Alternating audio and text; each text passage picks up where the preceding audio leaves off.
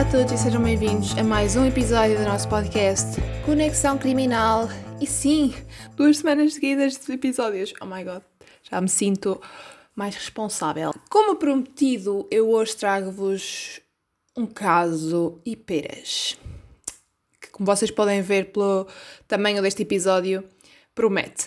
Mas pronto, para já, vamos então pôr-nos aqui confortáveis, ok? Temos alguns minutos pela frente. Se estiveres a conduzir, boa viagem. Uh, tem cuidado, não vais muito rápido, porque, né, não convém. E se estás pronto, podemos começar a falar do caso mais.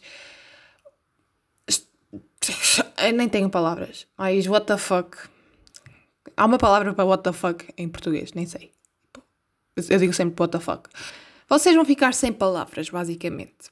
Mas o caso de hoje é sobre o Rei Gob, ou o Rei dos Gnomos, que é o nome de um assassino em série português chamado Francisco Leitão. E memorizem este nome que ele vai aparecer muitas vezes: Francisco Leitão. Eu não sei o que é que é na cabeça deste homem, muito sinceramente. No vídeo que eu fiz sobre este caso, houve uma parte que foi hilariante. Eu não sei como é que vou incorporar isso aqui no podcast, mas eu vou tentar, ok? Eu uso a minha imaginação. Vamos então começar com o caso. Eu espero que vocês estejam prontos, porque vai ser uma longa viagem.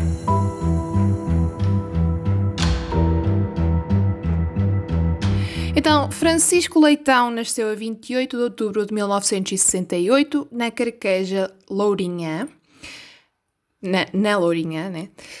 E era filho de José e Maria Idalina. Até aqui tudo bem. Mas acontece que José e Maria Idalina eram primos direitos. E, ao que parece, este tipo de relações mais ou menos, mais ou menos não, incestuosas, eu ia dizer mais ou menos incestuosas, não, isto é incesto. Não era algo estranho naquele lugar, ou seja, que várias famílias naquela zona eh, praticavam este tipo de relações, ou seja, primos casavam com primos e pronto. Se vocês não sabem o porquê de vocês não poderem casar com os vossos irmãos ou, ou ser, ser ilegal relações entre pessoas da mesma família, tecnicamente, entre irmãos e isso tudo, pais e filhos e tudo. Não sei se é por isto que é ilegal, mas as chances de que quando tiverem eventualmente um filho, uh, as chances de da criança sair meia atrasada são bastante altas. Portanto, tendo em conta que este homem era filho de dois primos, né, não me parece surpreendente que ele tenha saído assim com um parafuso mal apertado. O pai de Francisco trabalhava nos campos, ou seja, José trabalhava nos campos e chegou a perder uma perna num acidente com uma máquina agrícola e a sua mãe esteve durante muito tempo doente e acabou por morrer cerca de 15 anos antes de tudo isto acontecer. Graças a Deus ela não teve nenhum desgosto. Vamos então passar para a fase da vida, de, do crescimento e da infância de Francisco Leitão. Quem o conhecia diz que ele era uma criança normal, ele concluiu o quarto ano de escolaridade e fez o serviço militar obrigatório. E aos 24 anos casou com uma jovem de 20 anos, que se chamava Rosa Nunes. No entanto, o casamento durou apenas dois meses.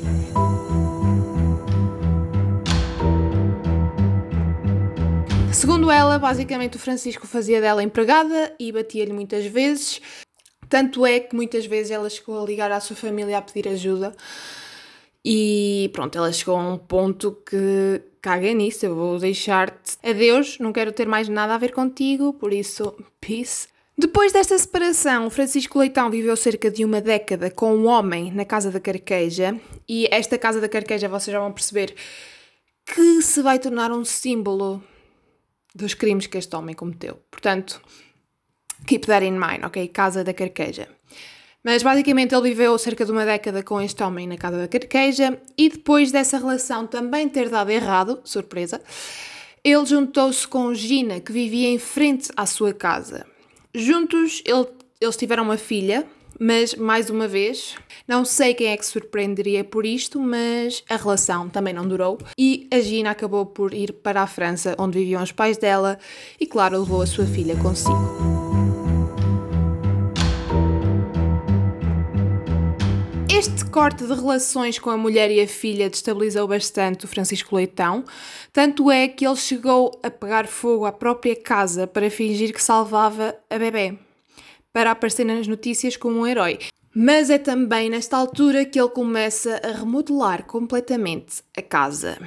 Inicialmente tinha uma casa completamente normal, como a de qualquer um de nós, mas rapidamente vocês têm de ver fotos. Se forem ao Google e procurarem Rei Gob, aparece logo a casa. A casa é a cena mais emblemática de sempre. Vocês têm de ver. Mas basicamente ele trabalhava como sucateiro e este trabalho contribuiu bastante para que a sua casa rapidamente tomasse forma de algo completamente saído de uma fábula. Vocês não têm noção. Com os materiais que ele recolhia, alterou completamente a fachada da casa, acrescentou torres e muralhas encheu o jardim de pequenas figuras de gnomos, anões, anjos, lanças e várias armadilhas medievais. Eu não sei quem é que se atrevia a entrar naquela casa, especialmente à noite. Ele tinha até um sistema de videovigilância, uma masmorra, and get this, um quarto subterrâneo. Eu não sei porque é que eu dei mais ênfase ao quarto subterrâneo, porque ter uma masmorra em casa é super normal, Diana. Tipo, pronto, ele tinha uma masmorra e um quarto subterrâneo. Pronto, é mais assim. Numa entrevista que ele fez ao Diário de Notícias, depois de tudo isto, penso eu, um, ele revelou acreditar ter sangue azul e ser descendente de realeza galega.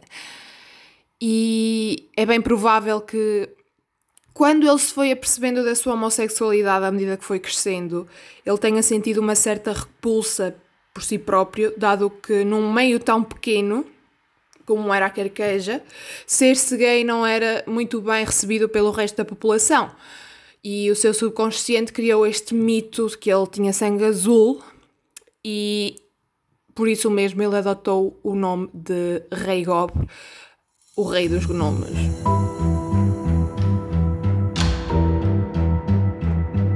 Bem, à medida que o tempo foi passando, Francisco Leitão passou a dar-se apenas com adolescentes e a sair de casa durante a noite, mas o que é certo é que aquilo que se passava dentro das paredes da casa ninguém sabe precisar. Em setembro de 2009, a cunhada de Francisco Leitão, chamada Patrícia, deslocou-se até à GNR de Peniche para apresentar uma queixa-crime contra o cunhado por posse de material pornográfico em que ele filmou vários jovens que frequentavam a casa a terem relações sexuais. How fucked up is that?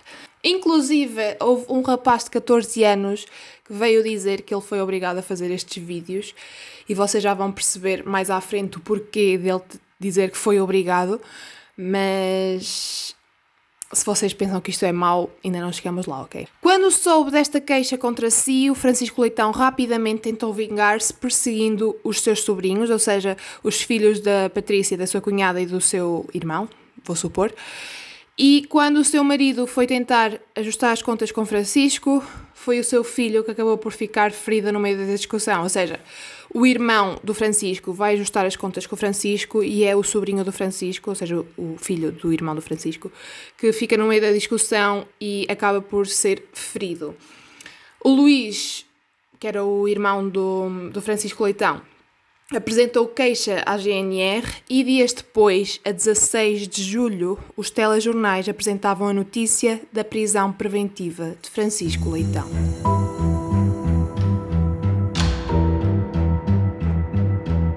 Eu não sei, mas este homem devia ser muito cativante porque só dessa forma podemos explicar o facto de ele ter conseguido trazer tantos rapazes e raparigas para o seu círculo, muitas vezes a troco de passeios no seu Audi, cafés e cigarros. Ocasionalmente também lhes dava dinheiro, mas duvido que fosse muito, porque ele não tinha assim grande dinheiro, uma vez que devia mais de um milhão de euros ao fisco. Mas tantos adolescentes passaram pelaquela casa, tantos adolescentes tinham aquela curiosidade de ver o Rei Gobo e toda a gente. Ele criou uma espécie de reputação tão grande para si próprio que os jovens adolescentes tão depressa o temiam como também tinham bastante curiosidade em saber o que é que havia dentro daquela casa. E por isso mesmo eu não entendo. Este homem devia ser super cativante porque pelas fotos só me parece um chalupa. Basicamente, estes jovens eram para si os seus gnomos, como ele costumava chamar-lhes. Ele basicamente dizia que era um mago capaz de incorporar espíritos, controlar energias e impedir o fim do mundo. E grande parte dos jovens que frequentavam o mundo do rei Gob eram problemáticos e vinham de famílias pobres. Os escolhidos podiam frequentar o castelo e, quando entrassem no círculo dos gnomos, eram levados a acreditar na existência de forças sobrenaturais.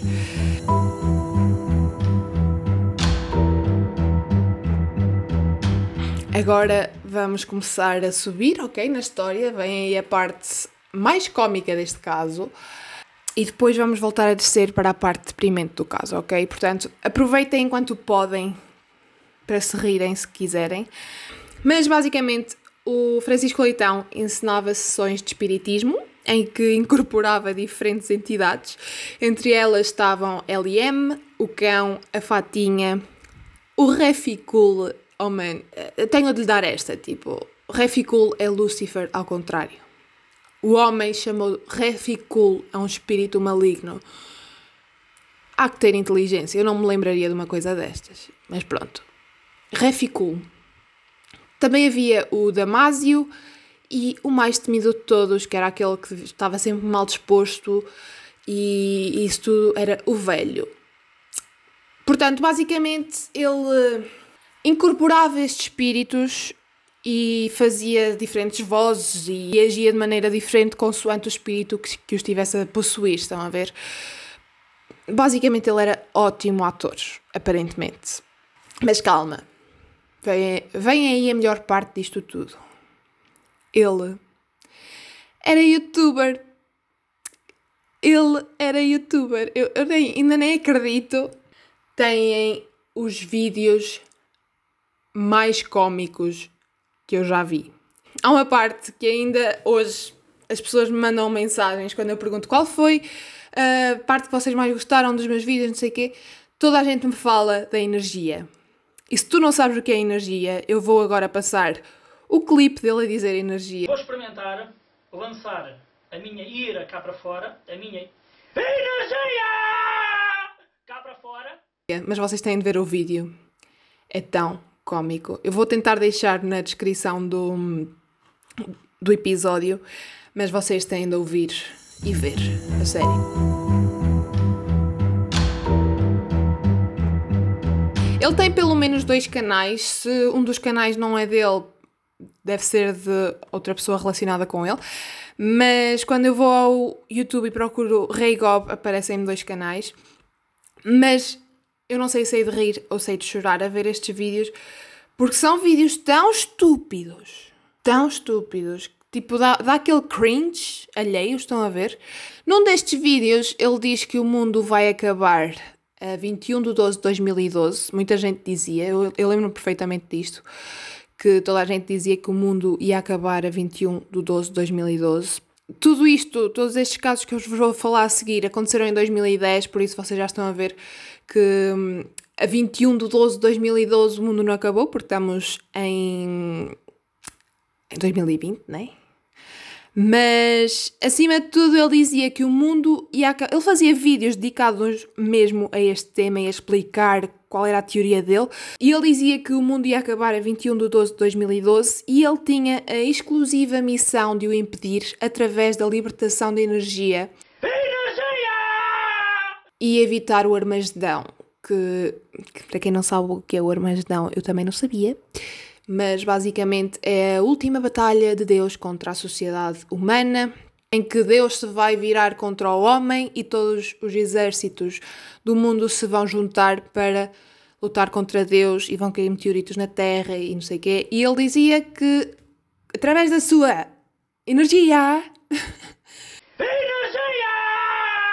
conseguia impedir que isto tudo acontecesse também dizia que ia haver um terremoto e que os pescadores iriam passar fome e. Oh man, I don't know. Ia, ia, ia haver tipo outra versão do terremoto de 1755 que destruiu um, a zona sul, sul de Portugal, I don't know, a zona, pelo menos a zona baixa da Baixa de Lisboa ficou toda destruída e teve de ser reconstruída pelo Marquês de Pombal, História de Portugal, pessoal. Ele veio com a teoria de que o mundo ia acabar e ele tinha essa capacidade de acabar, de, de impedir o fim do mundo. Começa a parte deprimente, ok, já acabou a parte mais cómica. Agora preparem-se que isto é a cena mais revoltante sempre. Crianças, se estás a ouvir este podcast, se tens menos de, sei lá, 16 hum, anos, primeiro, what are you doing here? Tipo, não tens idade para ouvir isto, espero que consigas dormir à noite. Mas se tens menos de 16 anos, acho que 16 anos é uma boa idade para ganhar juízo e, e saber que isto não é real. Mas se tens menos de 16 anos, não vás na conversa de que, um, que um velho de quase 50 anos te diz, ok? Ele basicamente dizia também que o ser humano tinha cópias negativas de si mesmo e tinham como objetivo destruir os originais, ou seja, nós. Ou seja, nós temos cópias negativas de nós, nossas, e que estas cópias negativas têm como objetivo destruir-nos, certo? Através da energia negativa delas. Ou seja, que nós temos energia positiva e os nossos, as nossas cópias negativas têm energia negativa. E que esse fluxo que os nossos inimigos transmitiam poderiam também ser utilizados contra amigos e familiares. E ele veio com esta história a todos os adolescentes que iam à, à casa da carqueja. E agora vem uma parte nojenta, a parte mais nojenta deste caso, na minha opinião. Basicamente, os jovens uh, fica, ficavam a temer pela vida, pela sua própria vida e também pela, pela vida dos seus familiares, né? Porque não queriam que as suas cópias negativas os fossem atacar. E claro que o Rei Gob tinha solução para tudo, não é verdade? E ele dizia que a única forma de conseguir que o balanço energético fosse positivo era através da espada do Rei Gob, levando injeções de energia transmitidas no ato sexual. Quer isto dizer que estes jovens eram enganados completamente e violados.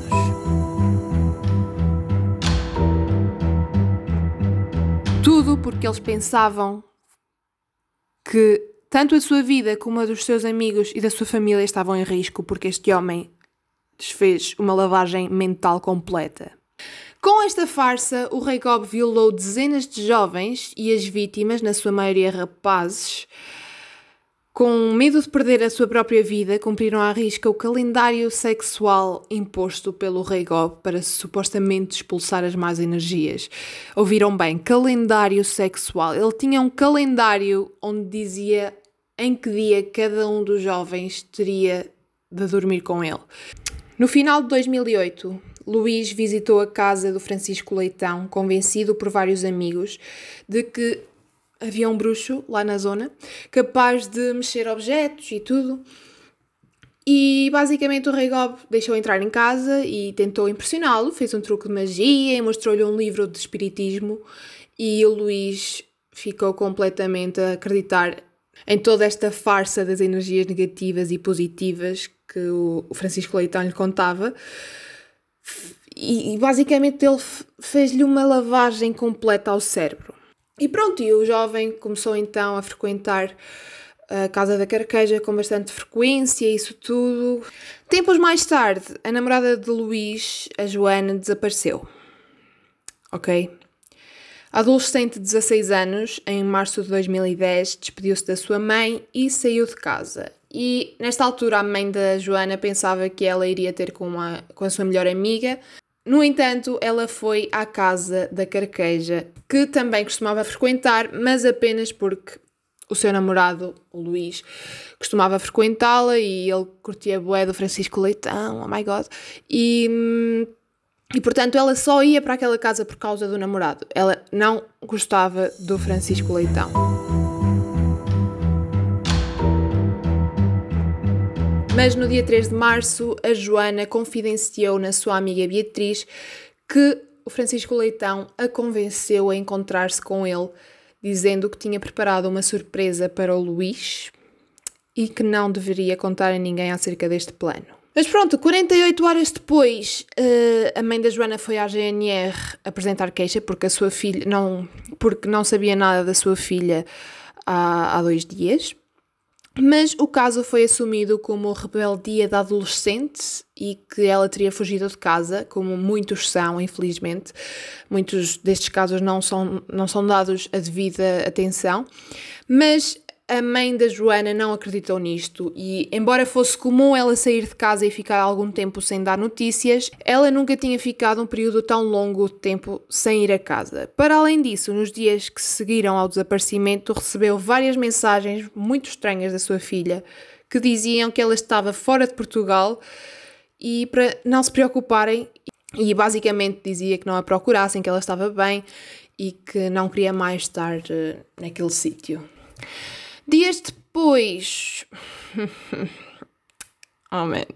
Dias depois, os pais da Joana recebem uma visita inesperada na sua casa.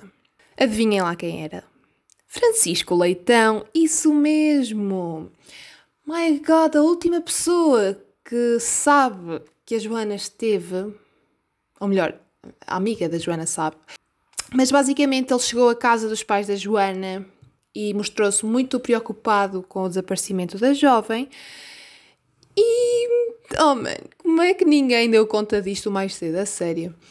Ele basicamente deu a entender que seria melhor carregarem o telemóvel da filha com 5 euros para que ela pudesse continuar a dar notícias de onde estaria e isso tudo. A mãe foi à, à polícia com a informação das, das mensagens que estaria a receber da filha e que não achava normal e que não, não lhe parecia a filha dela que estaria a escrevê-las. E a polícia esperou então ordens do tribunal para poder investigar o telemóvel da Joana. No entanto, estava a demorar bastante tempo. E por isso a mãe resolve ligar para a operadora e a operadora diz-lhe que o cartão SIM da Joana estaria num telemóvel pertencente a um rapaz chamado Ivo que também frequentou bastante a Casa da Carqueja em 2008. Hum, coincidência? I think not.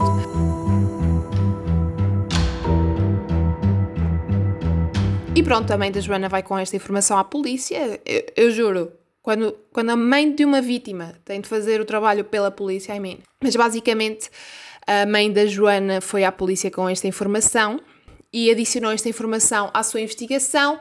E a polícia, nesta altura, também tinha ouvido falar do nome do Francisco Leitão através do testemunho da amiga da Joana, que, a quem lhe tinha dito que se ia encontrar com Francisco Leitão. E, portanto, temos o telemóvel de um rapaz que desapareceu e que frequentava a casa de Francisco Leitão.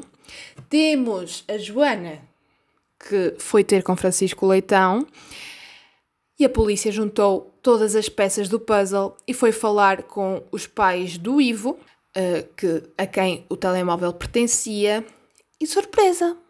O jovem estava desaparecido desde finais de junho de 2008.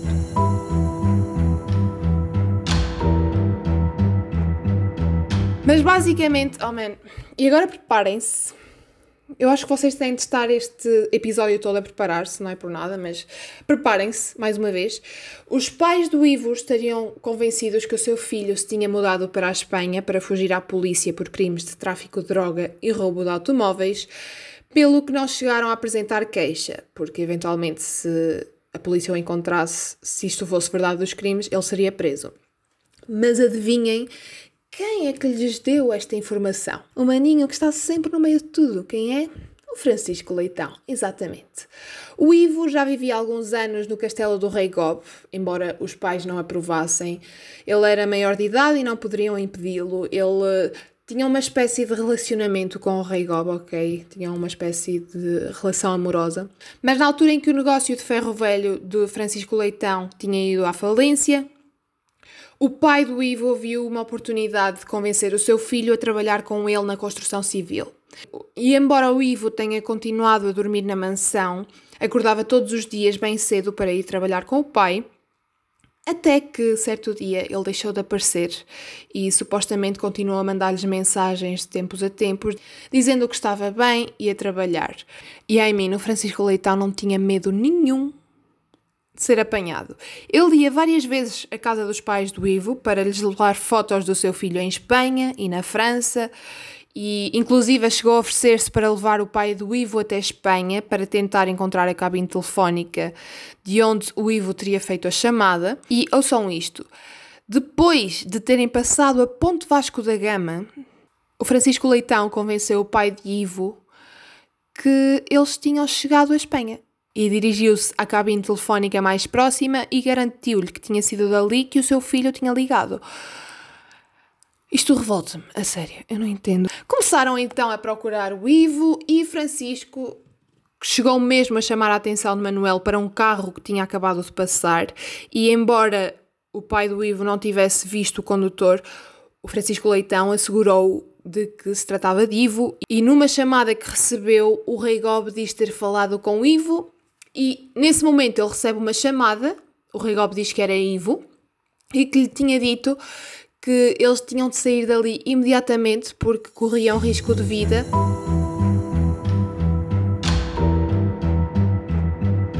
Mas pronto, basicamente o Francisco Leitão continuava a frequentar a casa dos pais do Ivo, eles continuaram a dar-lhe dinheiro e comida, uh, o, o, o, Francisco Leitão trazia-lhe cartas do, do seu filho, supostamente, e nada, nada estranho, o seu filho pedia sempre que queimassem as cartas depois de as ler.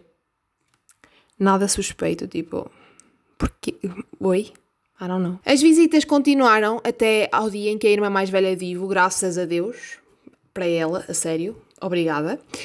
Basicamente, a irmã mais velha do Ivo sempre suspeitou das intenções do, do Francisco Leitão e pôs um ponto final nisto tudo. E, logicamente, quando ele deixou de receber o dinheirinho e a comida, ele deixou de ir até à casa dos pais do Ivo.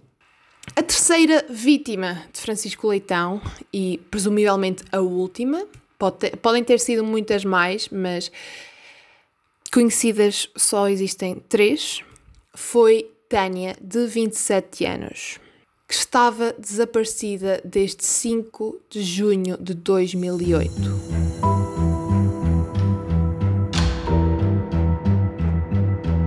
Nesta data, ela teve alta do Hospital de Torres Vedras, onde estaria internada com a sua filha, após serem agredidas pelo seu marido porque havia rumores que Tânia recebia vários homens em casa quando o seu marido estava fora, e uma dessas vezes ele chegou a casa e encontrou-a com quem? Com o maninho, Francisco Leitão, exatamente, este gajo está em todo o lado. Isto continuou até que em 2007 separaram-se e o seu marido pediu o divórcio em 2008.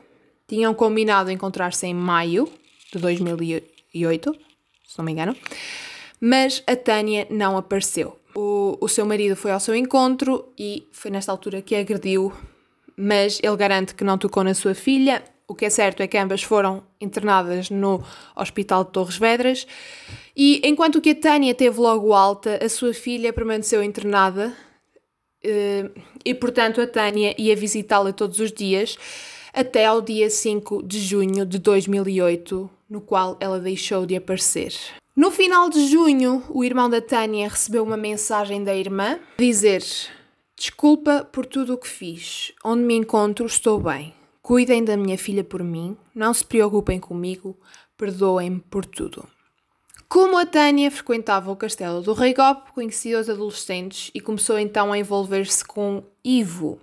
E por esta razão, o rapaz deixou de ter interesse uh, no, rei, no, no Rei Gop, no Francisco Leitão, e passou então a prestar mais atenção à Tânia, né? e portanto pensa-se que este tenha sido o motivo para ele ter morto um, estes jovens.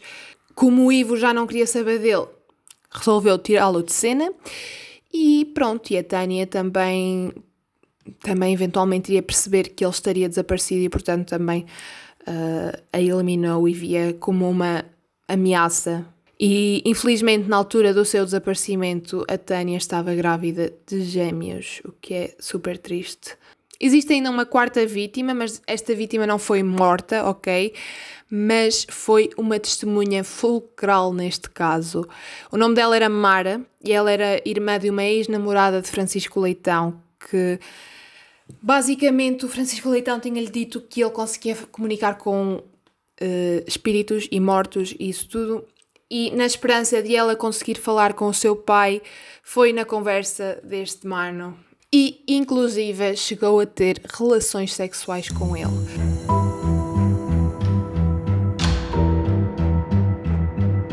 Chegou até a ajudar Francisco Leitão a chamar mais jovens para a casa da Caraqueja, a drogá-los. Chegou a ajudar Francisco Leitão a drogá-los, ok? E para que eles fizessem também parte do círculo de gnomos e em troca ele ajudá-la a comunicar-se com o seu pai. Como é lógico, isto tudo eram fantochadas, ele nunca falou com o pai de ninguém, eh, que estaria morto, né? Mas pronto, faz, ele fazia-os acreditar que era tudo verdade. Ela diz que chegou a fazer magia negra com os ossos, que tinha quase a certeza que eram humanos, e quando não cumprisse as ordens de Francisco Leitão, seria punida. Durante o tempo que viveu na casa da Carqueja, tornou-se confidente de Ivo e diz que assistiu às últimas horas de vida do jovem. Aliás, foi a Mara que deu a prova da sua morte à PJ, tornando-se a testemunha mais importante deste caso.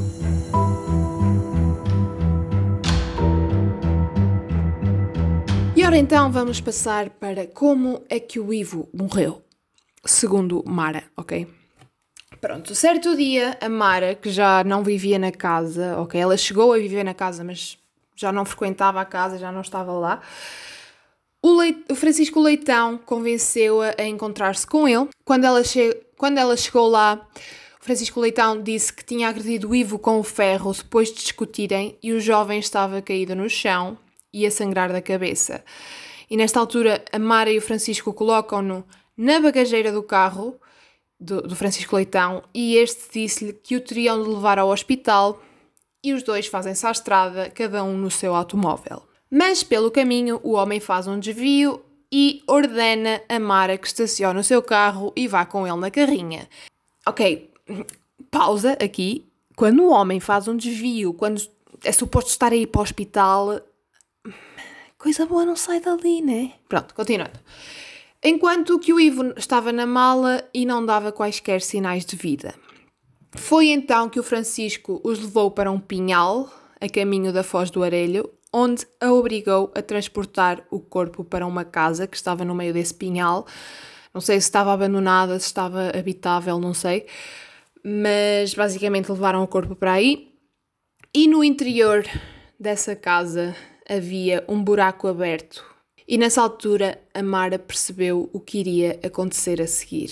A Mara saiu a correr dali enquanto chamava Francisco Leitão de assassino e garantiu à polícia que o Ivo ainda estava vivo quando ela saiu dali. Ok, pois a Mara foi à polícia com tudo isto e, e a 19 de julho de 2010 o Ministério Público tomou a decisão de colocar Francisco Leitão em prisão preventiva por suspeitas de sequestro, roubo, homicídio qualificado e ocultação de cadáver de Tânia Ramos, de 27 anos, grávida, de Ivo Delgado, de 22 anos, e de Joana Correia, de 16 anos. O coletivo de juízes, com a testemunha uh, recebida por Mara, determinou que foi aquela pancada que causou a morte de Ivo e que Francisco Leitão, depois de matar o seu amante, desfez-se do corpo para evitar que fosse encontrado. A Mara ainda chegou a indicar o local uh, onde o cadáver teria sido escondido à polícia, mas, como é lógico, a polícia não chegou a encontrar. Provavelmente o Francisco Leitão mudou de sítio ou or something like that, I don't know. Mas o que é certo é que nenhum dos corpos foi encontrado até hoje. No primeiro interrogatório, Francisco Leitão garantiu não ter qualquer tipo de responsabilidade pela morte dos três jovens. Durante meses, os inspectores procuraram os cadáveres, fizeram dezenas de buscas e interrogaram dezenas de testemunhas, mas nada.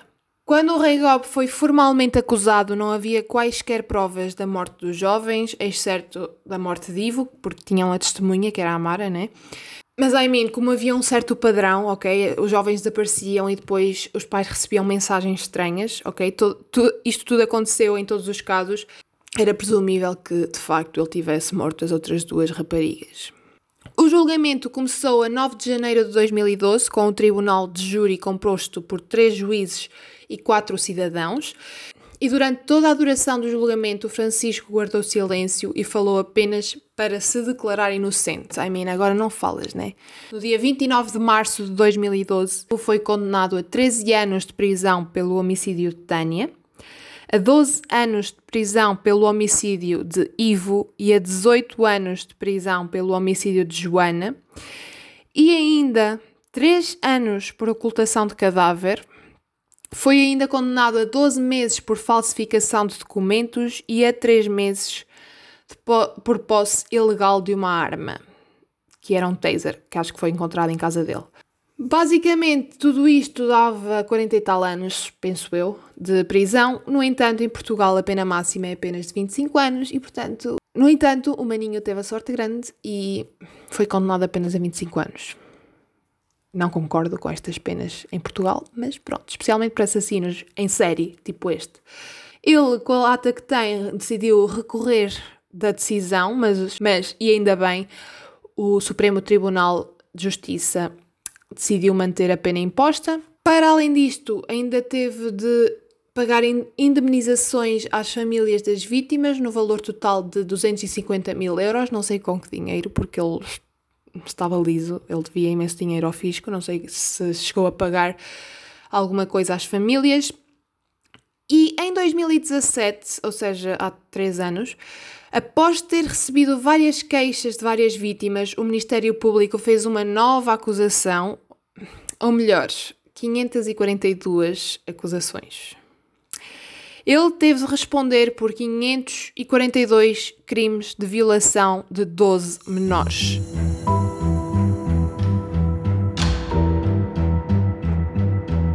E em setembro de 2017 foi condenado a 17 anos de prisão. Para terem uma noção, uma das vítimas foi violada 368 vezes num só ano. Como é que isto é possível? Ele manteve o silêncio, mas fez questão de dizer que era inocente. Claro que é, amigo, claro que é. E que as relações sexuais que manteve com os jovens tinham sido de forma consentida. Atualmente ele está preso na cadeia de Val de Judeus, onde é tido como um preso uh, exemplar.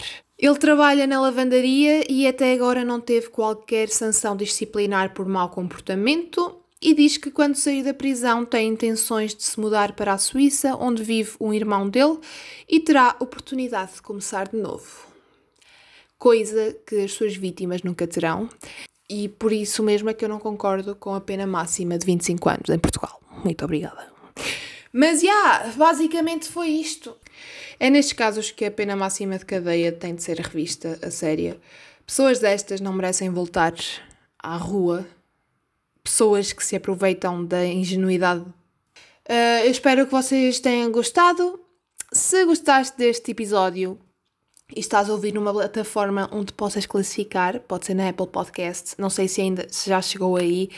Eu mudei a plataforma na qual eu faço os uploads dos meus podcasts. Eu agora faço o upload dos meus podcasts na Anchor e, portanto, o meu podcast pode ainda não ter sido distribuído para a Apple Podcasts.